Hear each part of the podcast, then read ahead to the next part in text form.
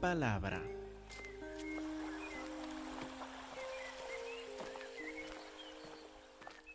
Hermanos, por favor, abren sus Biblias a Lucas 8, versículo 4, en donde nuestro estudio, versículo por versículo del Evangelio de Lucas, continúa, que Jesús nos va a decir, nos va a enseñar algo importante de esta nueva comunidad que está formando, como hemos visto en los últimos domingos.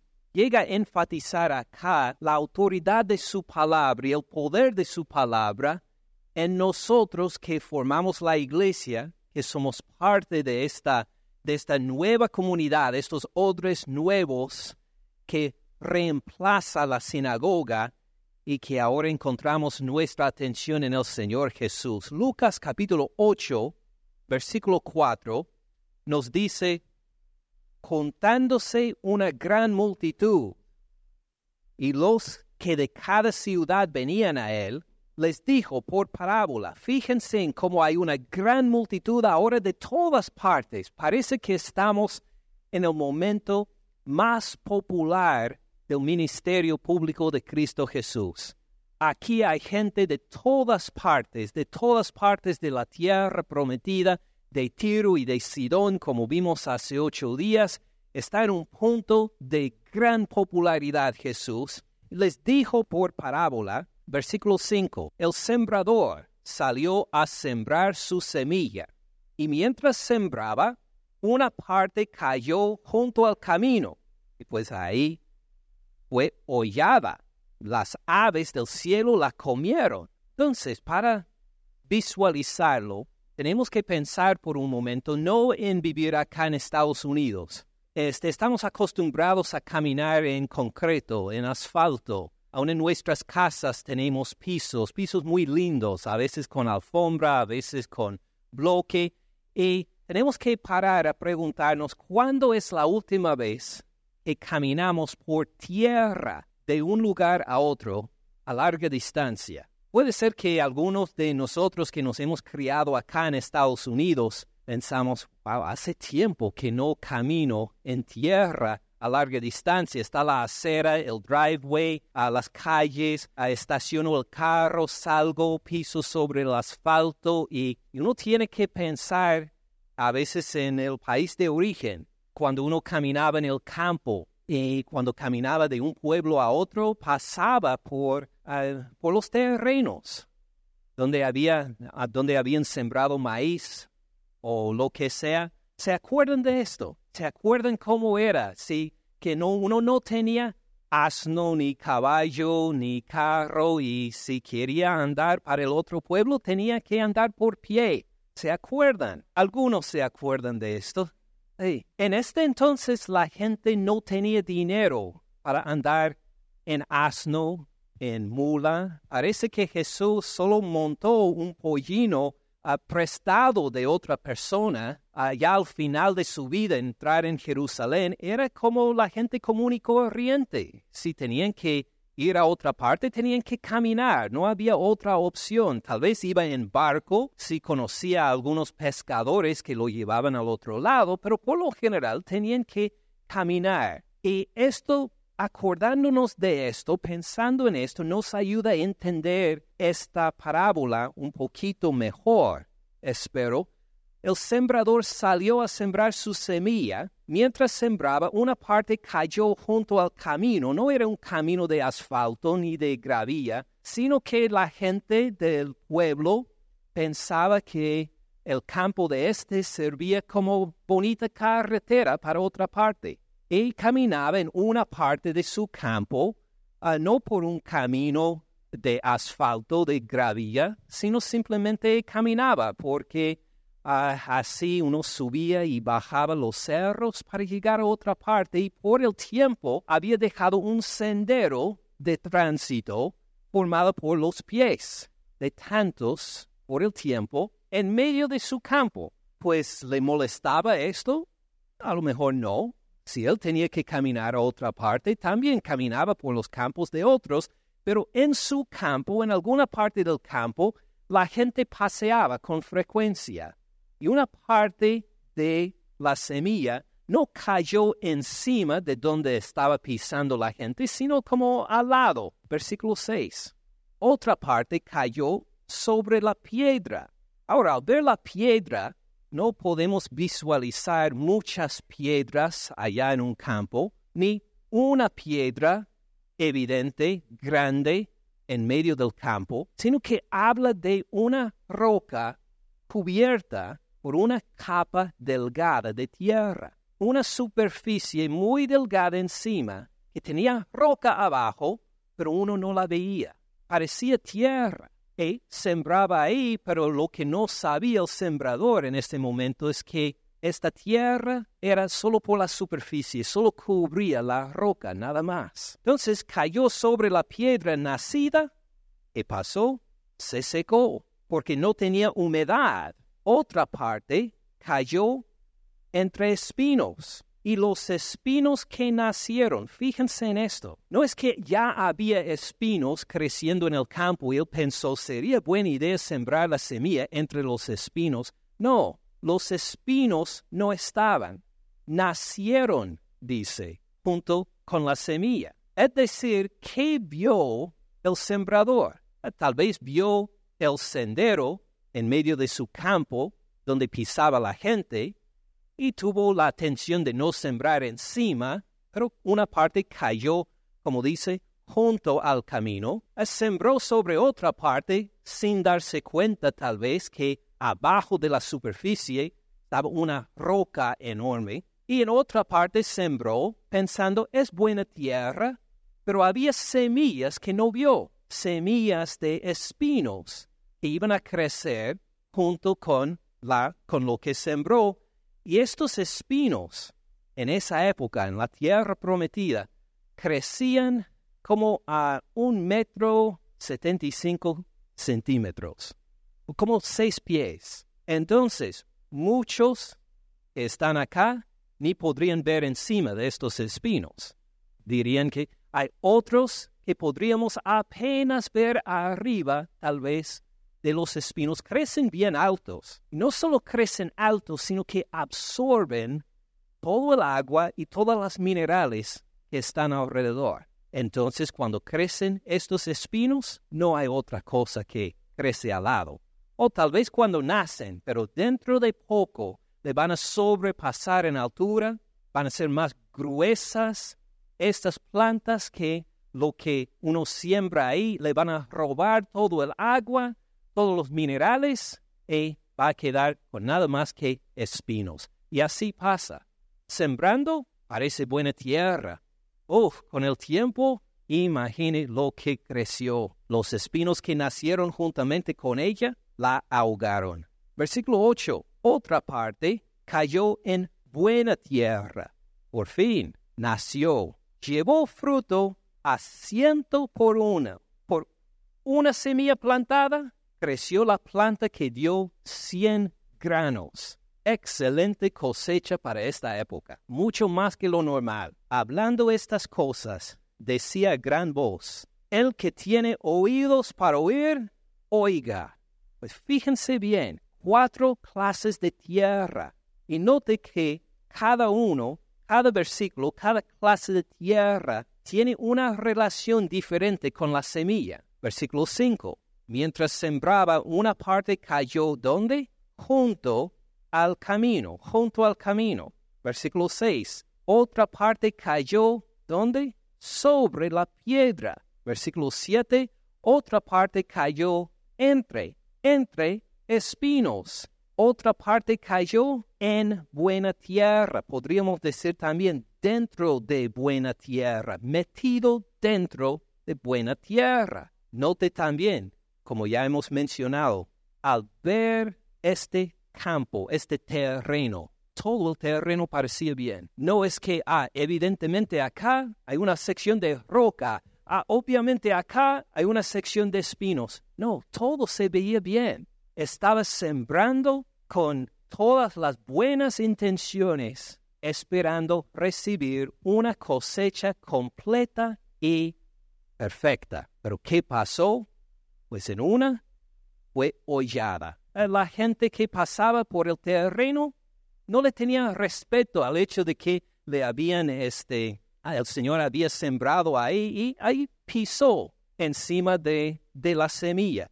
imagino que no tenían estos letreros chiquititos que tenemos cuando le riegan las pesticidas sobre la yarda. Si contratan a alguien para esto, le ponen una, un letrero chiquitito ahí en su yarda para decir no pisen que acabamos de, ah, de poner ahí fertilizante y estas cosas.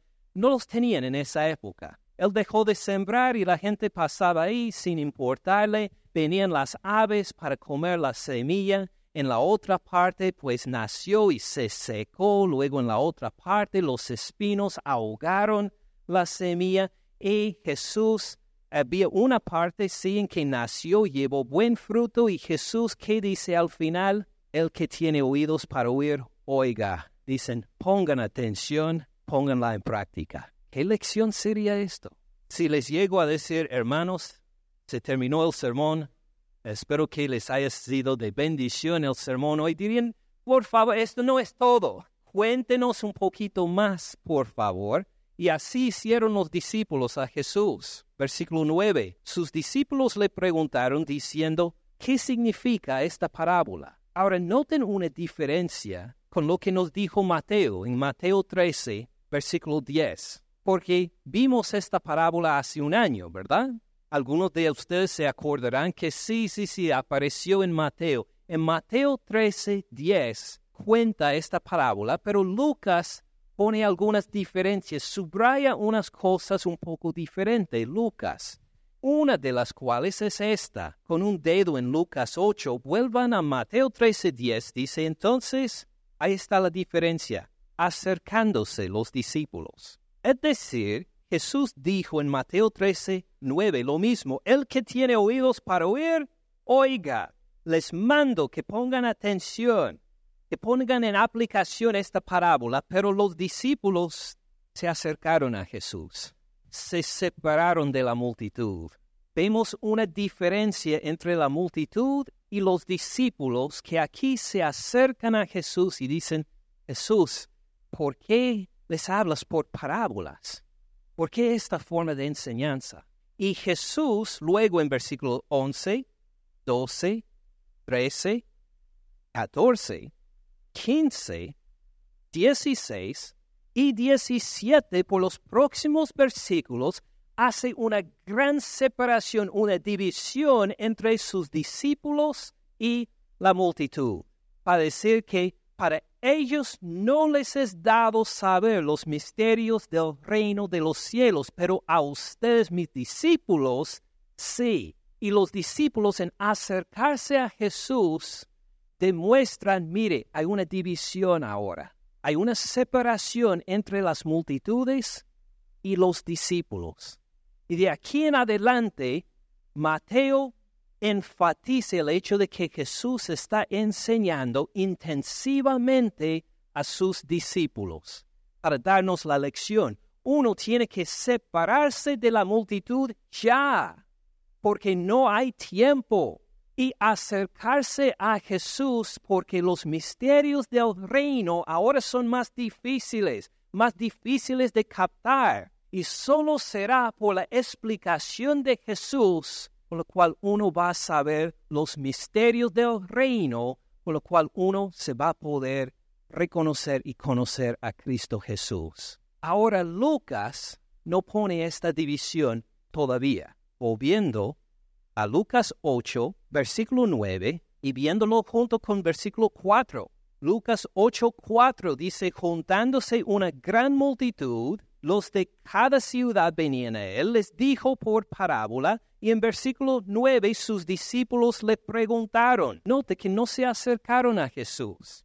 En Lucas los visualizamos todavía relacionado con la multitud. No hay tanta separación y Jesús dice en versículo 10 y, y solo versículo 10, a ustedes les es dado conocer los misterios del reino de Dios pero a los otros por parábolas, para que viendo no vean y oyendo no entiendan.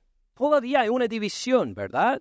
Ustedes que van a conocer los misterios del reino de Dios, Los otros, por parábolas, no van a entender, pero note, los discípulos todavía están cerca a la multitud. Jesús sigue llamando a la multitud todavía. Hay una división, pero en la frontera entre discípulos y la multitud, todavía hay posibilidad de pasar de la multitud a ser discípulo. Es un llamado a que uno se comprometa con Cristo Jesús. O esta puerta está por cerrar pronto. Pero mientras tanto hay todavía una fluidez de poder no solo estar ahí cerca a Jesús en la multitud, sino de comprometerse y de incorporarse al cuerpo de, de, los discípulos de Jesús. En Lucas todavía hace este llamado otra vez. Comprométanse con Cristo Jesús. Va a haber una separación, pero todavía, todavía hay tiempo. Búscalo o uno se quedará con los los otros, mejor dicho, que viendo no van a ver, que oyendo no entenderán. Por eso en Lucas el propósito de esta parábola, para llamar una vez más, para darle otra chance, otra oportunidad de comprometerse con Cristo Jesús. Luego, versículo 11, empieza Jesús la explicación. Esta es pues la parábola. La semilla es la palabra de Dios. Muy bien. Gloria a Dios. El hecho de que cierta clase de tierra no produjo nada no fue por algo malo en la semilla. La semilla en todos los casos, en las cuatro clases de tierra, era la misma, era la palabra de Dios. Y lo que siembra Dios va a cumplir los propósitos de Él. Uno no puede decir que es que la, la semilla que llegó a mi clase de tierra estaba podrida, que no sirvió, ya se había corrompido. No, no, al contrario, toda la semilla de la parábola es buena. Versículo 12. Los de junto al camino. ¿Se acuerdan de ellos? Sí, como pisando en medio de un campo para llegar de un lado a otro, él sembró junto al camino. Los de junto al camino son los que oyen. Párense ahí. Oyeron la palabra. Los de junto al camino oyeron la palabra de Dios. No son los que se quedaron en casa durante la hora del culto. No son los que dijeron, ah, no, no tengo interés en ningún sermón. No me hables de las cosas de Dios. No son estas personas.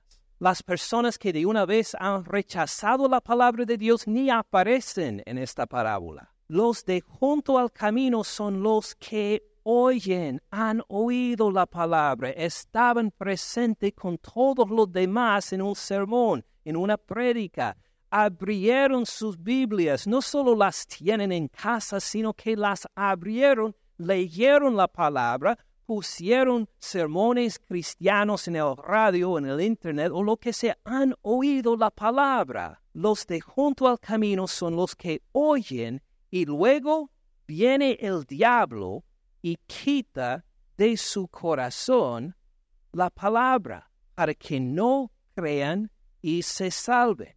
¿Qué pasó? Oyen la palabra, pero sin darse cuenta están en una guerra espiritual.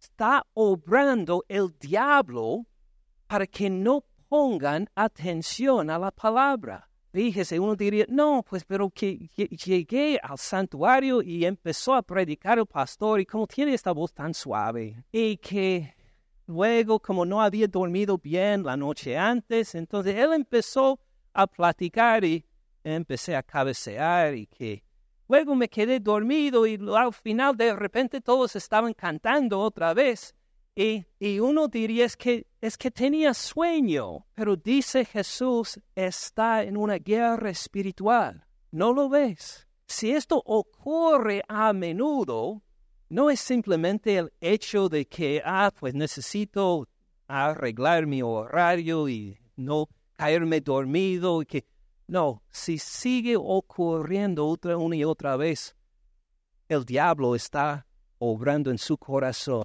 para que Jesucristo no le robe del reino de Satanás en que está.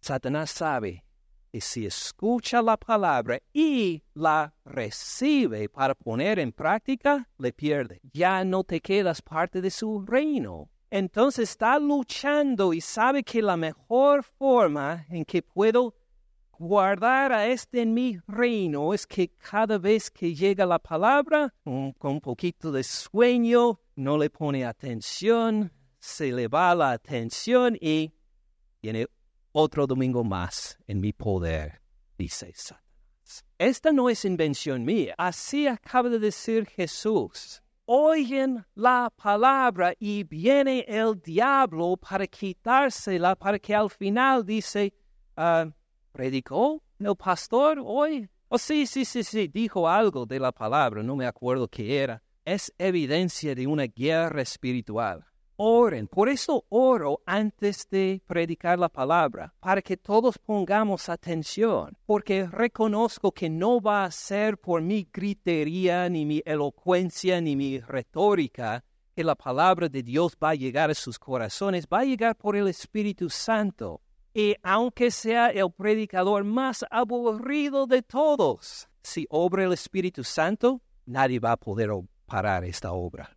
Por eso los de junto al camino son los que oyen y luego viene el diablo, quita de su corazón la palabra para que no crean y se salven. Hermanos, hermanas, pongan atención a la palabra. Si la voy predicando yo, si la, voy si la va predicando otra persona, si usted va leyendo la palabra en casa, lo que se pongan, oren antes, proteja mi corazón, Señor porque el diablo quiere que me duerma, quiere que me sienta cansancio, quiere que deje de lado la palabra para contestar el teléfono y que quiere buscar mil formas de que mi atención se quite de la palabra de Dios. Oren antes, prepárense. Es una guerra espiritual escuchar la palabra para entenderla. Versículo 13. Los de sobre la piedra la piedra, pero que a la vista no es piedra porque se cubre con una tapa superficial de tierra. Los que sobre la piedra son los que habiendo oído, fíjense, ellos han escuchado la palabra también. Ellos han oído. Ellos estuvieron presentes, sentados, escuchando el sermón, leyendo la palabra de Dios, los de sobre la piedra son los que, habiendo oído, reciben la palabra con gozo. ¡Qué bien! No solo han oído la palabra, han entendido la palabra lo suficiente para gozarse en Dios, para alabarle, para exaltar su nombre, a decir gracias Señor por lo que me dices en esta palabra es gente que no se ha quedado inatenta a la palabra, en cambio han entendido, han recibido la palabra, se gozan en la palabra, pero estos no tienen raíces. ¿Qué pasó con las semillas plantadas sobre la piedra? Echaron raíz, pero toparon contra la roca. Toparon con la roca y no pudieron seguir profundizándose más, pero que encontraron que la roca estaba ahí. Entonces, ¿en dónde salió toda su energía para arriba?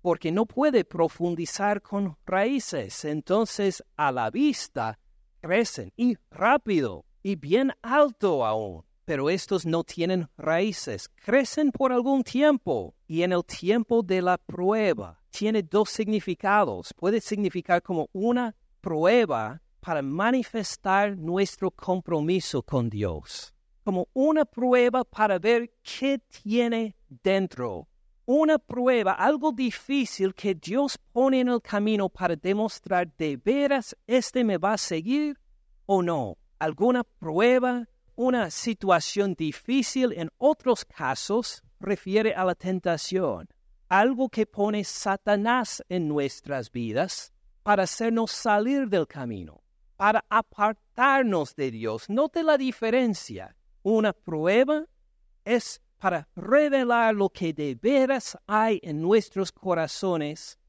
para que, aunque sea difícil, sigamos a Dios. Pero una tentación tiene el propósito de parte de Satanás de separarnos de Dios, de desgarrarnos de nuestro Señor y Salvador. Y estas dos clases de pruebas entran en nuestras vidas. Entonces recibimos la palabra, la escuchamos, la celebramos, pero luego la vida empieza a ser difícil.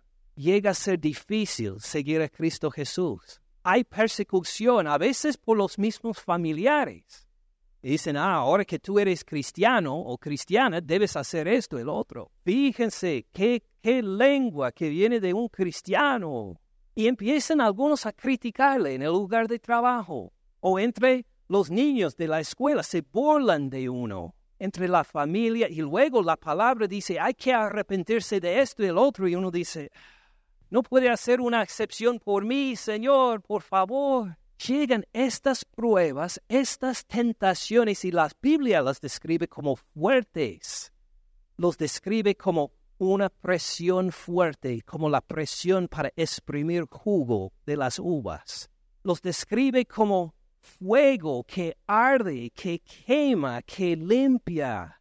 Los describe como una gran presión un dolor aún por tener que seguir la palabra de Dios. Y cuando llegan estas pruebas y estas tentaciones que van a llegar si de veras hemos escuchado y recibido la palabra, cuando llegan estas tentaciones y estas dificultades, los de esta clase de tierra dicen, ya no, ya esta, esta palabra de Dios, el ser cristiano, ya estaba entusiasmado al principio, era bonito en un tiempo. Cuando recién había llegado al cristianismo, me sentía un gozo en todo, pero se me ha perdido. Ya no tiene la misma, la misma aplicación, el mismo gozo que antes. Y se apartan, se alejan.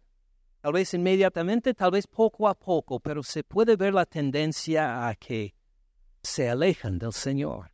Versículo 14.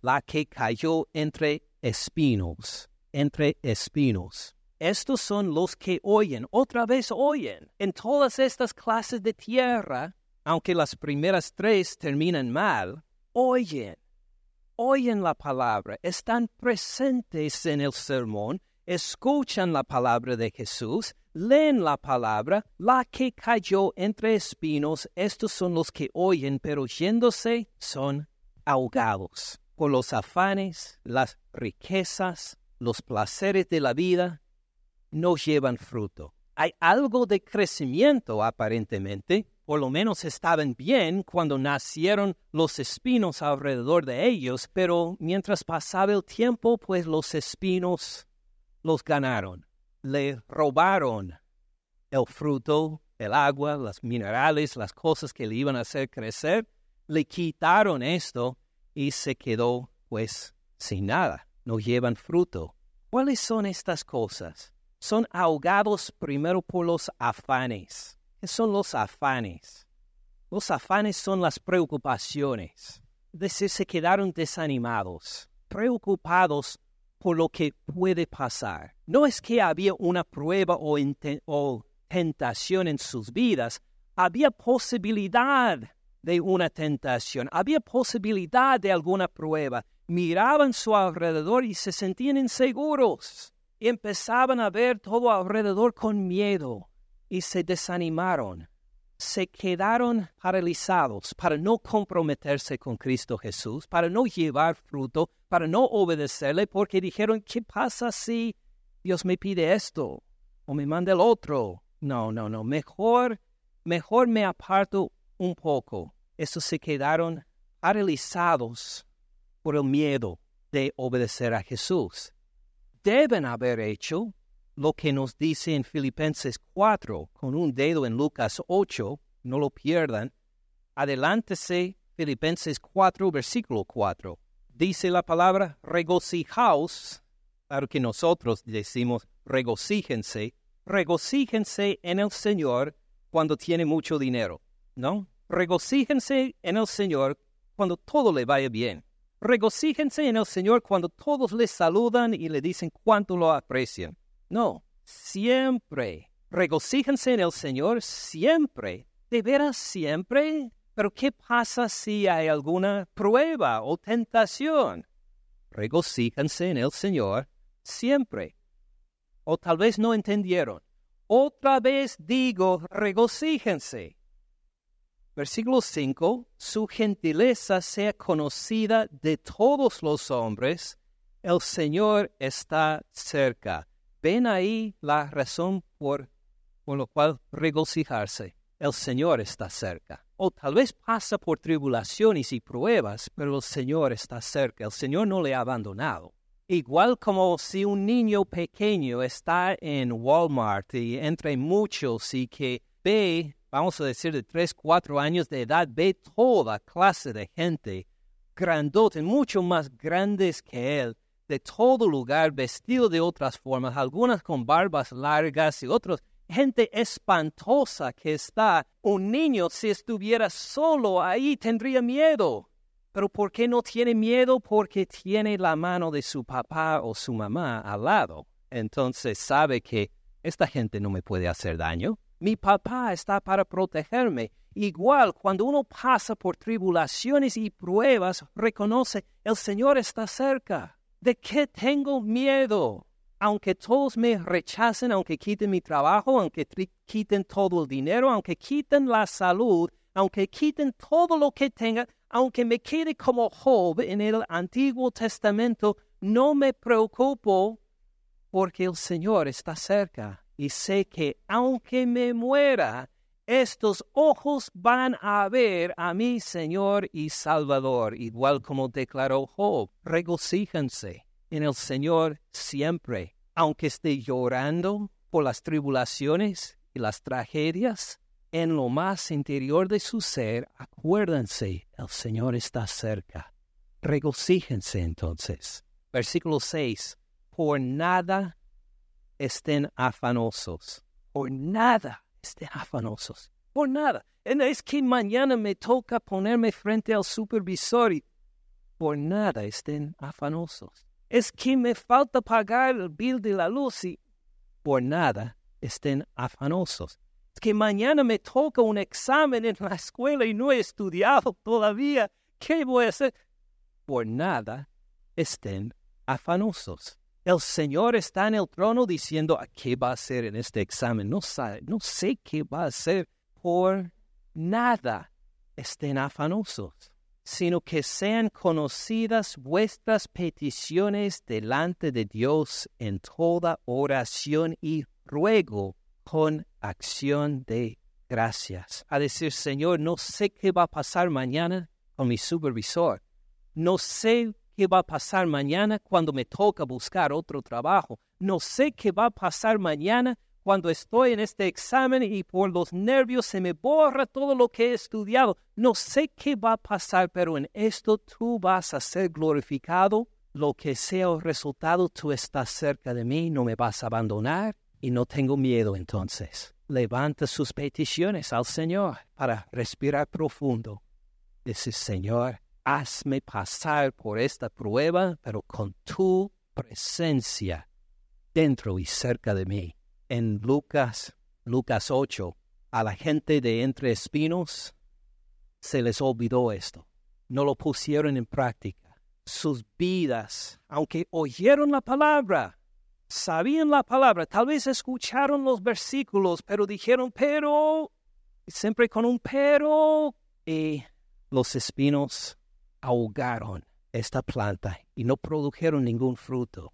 También nos dice en versículo 14, son ahogados por los afanes y las riquezas. Si tiene tiempo en casa, si tienen tiempo en casa. Así cuando lleguen a casa, entonces, abran a 1 Timoteo capítulo 6.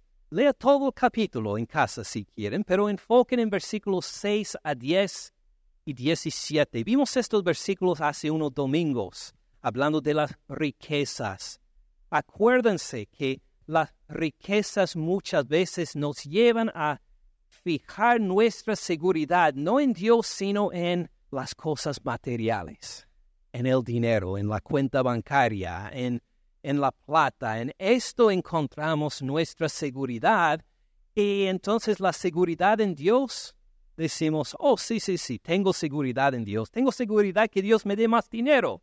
Esto sí, entonces eh, nuestra seguridad está en las riquezas y no en Dios mismo. Y no solo esto, sino cuando tenemos mucho dinero, como empezamos a mirar a los otros que no tienen. Somos mejores que ellos. Sabemos nosotros manejar las cosas materiales mejor que los demás. Y empezamos tal vez de en corazón a jactarnos. Yo tengo más, yo sé manejar más, o tal vez no tengo nada, pero puedo si alguien me da la oportunidad. Y si me da la oportunidad, voy a manejar las riquezas y empezamos a vernos superiores a los demás sin necesidad de Dios, sino solo para darnos más cosas materiales. Y estas personas, aunque han oído la palabra, aunque tal vez han oído 1 Timoteo capítulo 10, no lo ponen en práctica y llegan a producir nada de valor a Dios, porque son ahogados por las riquezas. Y el tercer grupo, y los placeres de la vida. Los placeres de la vida. Para Lucas, él menciona en varias ocasiones lo que podríamos llamar los placeres de la vida.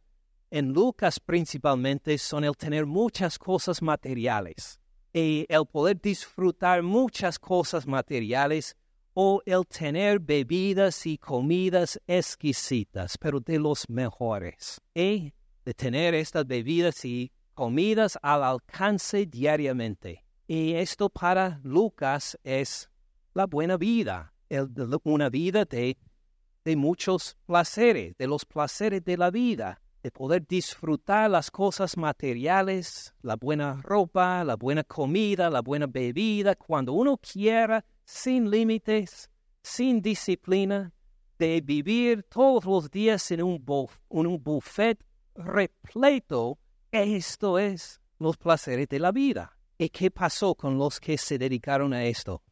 Fueron ahogados también. O escucharon la palabra. Noten esto, escucharon la palabra. Pero cuando llegó a las cosas materiales, a las riquezas, cuando llegó a la este a los a las situaciones difíciles en que se sentía afán, se, se apartaron eventualmente estas cosas, igual como la maleza esta, los espinos, acuérdense que hacen, roban el agua, roban los minerales de las otras plantas para que las plantas alrededor no pueden crecer. Así hacen las riquezas, los placeres de la vida y los afanes.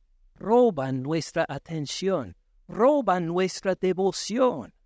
O tal vez en una época escuchábamos la palabra y nos sentíamos gusto y gozo, pero ahora este gozo se encuentra en, mire, este nuevo aparato que tengo. Oh, mire, que, esto, que el otro, y cosas materiales. Y en esto está el gusto, pero en la palabra, luego la cuarta clase de tierra, la que cayó en buena tierra. Por fin, ¿será difícil poner en obediencia la palabra de Dios? Sí, bien difícil tres clases de tierra fallaron. La que cayó en buena tierra, estos son los que con corazón bueno y recto retienen la palabra oída. Noten primero la palabra oída. Escucharon la misma palabra que los demás. Escucharon la misma palabra, pero su reacción a esta palabra fue diferente. Estos son los que con corazón bueno y rectos, son corazones de integridad, corazones que dicen que no solo quiero escuchar la palabra, sino ponerla en práctica. El corazón que dice, Señor, aquí está mi corazón abierto delante de ti, con todos sus defectos, con todos sus pecados, con todas sus fallas, obra en mí, por favor. Ya no lo quiero esconder, ya no quiero presentarme como alguien que tiene buena relación contigo, a menos que tú lo hagas algo verdadero en mi vida. Aquí está mi corazón, Señor, obra en ella por tu palabra. Y empiezan a doler por arrepentirse, por someterse a Dios, por echar de lado cosas apreciadas para seguir la palabra de su Señor, para glorificar a su Señor. Y hay un gozo también, pero como vemos, Mire, no es que los de la buena tierra, no es que a ellos le ha tocado una suerte de no pasar por dificultades los otros tuvieron, por los cuales los otros tuvieron que pasar. No, ellos pasaron por lo mismo, por los espinos, por la falta de profundidad y el calor del sol, pero en su corazón dijeron, voy a retener la palabra. Como dice ahí, estos son los que con corazón y bueno y recto retienen la palabra. Ahora, ¿qué significa retienen la palabra? Con un dedo en Lucas 8, adelante sea 1 Corintios. 1 Corintios 15, versículo 1. Además les declaro, hermanos, el evangelio que les he predicado. Note, es el mismo evangelio que Pablo ha predicado antes. Aquí no está por darles nueva información. Repite lo mismo, el evangelio, el hecho de que somos salvos por la gracia de Dios en Cristo Jesús, que murió por nuestros pecados, que tenemos nueva vida en su resurrección y ya está por explicarles las mismas cosas que nosotros ya hemos escuchado. Además les declaro, hermanos, el Evangelio que les he predicado, el cual también recibieron. Ellos recibieron esta palabra. No es que estaban con duda, ah, no sé, no sé, pero Pablo me lo ha predicado diez veces, por fin lo acepto. No, dice que ustedes son hermanos. Ustedes ya han recibido esta palabra, en el cual también perseveran o continúan en la palabra. O aparentemente el recibir el Evangelio no es simplemente levantar la mano y decir que ahora soy cristiano, sino de continuar en la palabra, en la cual también perseveran, por el cual asimismo si retienen la palabra que les he predicado. Está hablando del futuro, si retienen la palabra. Entonces, no solo es el hecho que lo he escuchado, lo he recibido y estoy perseverando, sino que voy a seguir perseverando también. Ah, es algo que caracteriza toda mi vida, desde el recibirlo hasta, bueno, hasta que el Señor me llame a su presencia. Si retienen la palabra, les he predicado, note, no es que hay nueva información, si retienen la palabra que les he predicado, son salvos. Si no creyeron en vano, son salvos. Los que reciben la palabra, los que perseveren en la palabra, los que retienen la palabra en el futuro, estos son salvos. Esto, pues, es lo que nos cuenta Jesús también, volviendo a Lucas 8 en 8.15. La que cayó en buena tierra, estos son los que con corazón bueno y recto retienen la palabra oída. A largo plazo están con la palabra, en largo plazo la ponen en obediencia y dan fruto con perseverancia.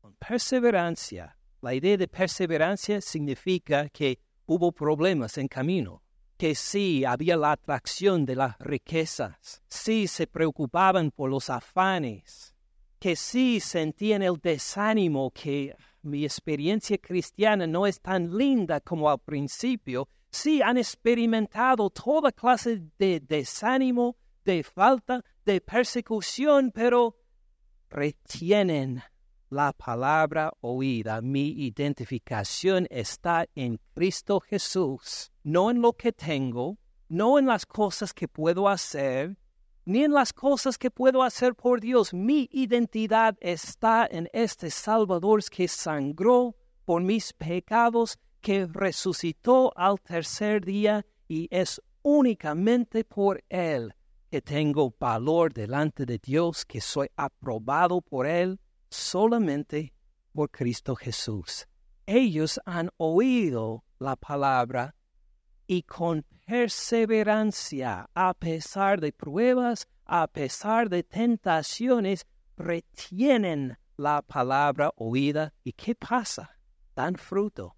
No es necesariamente la idea de que, ok, entonces decidí, voy a dar fruto. Ah, ah, doy fruto. No es que guarden la palabra y trabajan duro para guardar la palabra. Resisten la tentación, dicen, no, no me voy a afanar, voy a celebrar a mi Señor aún en medio de esta dificultad, retienen la palabra y de repente la palabra produce algo en ellos. Da fruto, algo para glorificar al Señor, algo para bendecir a otros empiezan a ver que no es que yo soy gran persona, es que la palabra ha obrado por mí y bendice a otros de una forma que tal vez ni esperaba, da fruto con perseverancia. A pesar de las tentaciones, en medio de las tentaciones y las pruebas, da fruto.